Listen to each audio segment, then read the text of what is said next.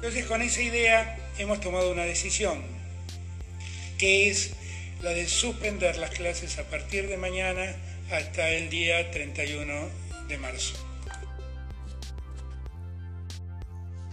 Nos encontramos ante una situación extraordinaria que nos invitó a trabajar en entornos virtuales y a comenzar a aprender, a explorar y robustecer distintos aspectos que brinda la educación a distancia. Asimismo, esto nos demanda una reestructuración y configuración de nuestras prácticas de enseñanza, en los procesos puestos en juego y a las maneras de evaluar, debido a la carencia de presencialidad. En otras palabras, repensar nuestras prácticas docentes.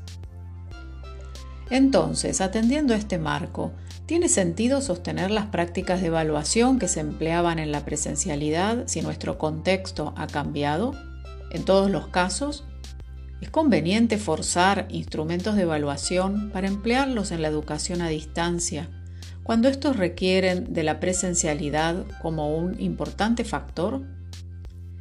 Los invitamos a ver la charla TED de Sofía Camusi sobre los efectos que pueden tener las calificaciones escolares de los estudiantes.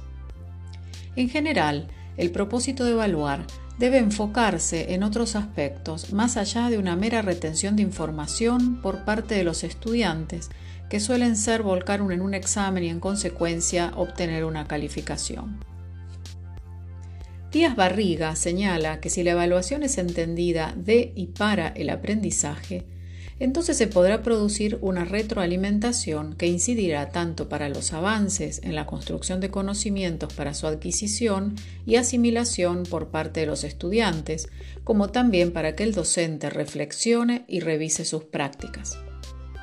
Asimismo, como profesionales de la educación, estamos inmersos en un sistema educativo que acredita y nos vemos comprometidos a calificar es decir, ponderamos cuantitativamente a nuestros alumnos. Pero es aquí el espacio idóneo para preguntarnos, ¿qué evaluaremos? ¿Cómo lo evaluaremos? ¿Qué instrumentos de evaluación podremos utilizar y cómo calificaremos? ¿Con qué escala?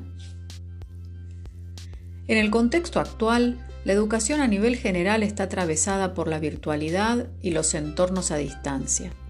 Nuestras prácticas de enseñanza basadas en la presencialidad están siendo modificadas.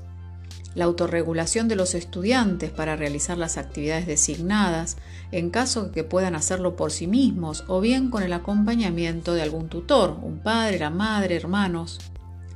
En este marco podemos plantearnos como pregunta general, ¿cómo se ven afectadas nuestras prácticas de evaluación careciendo de presencialidad?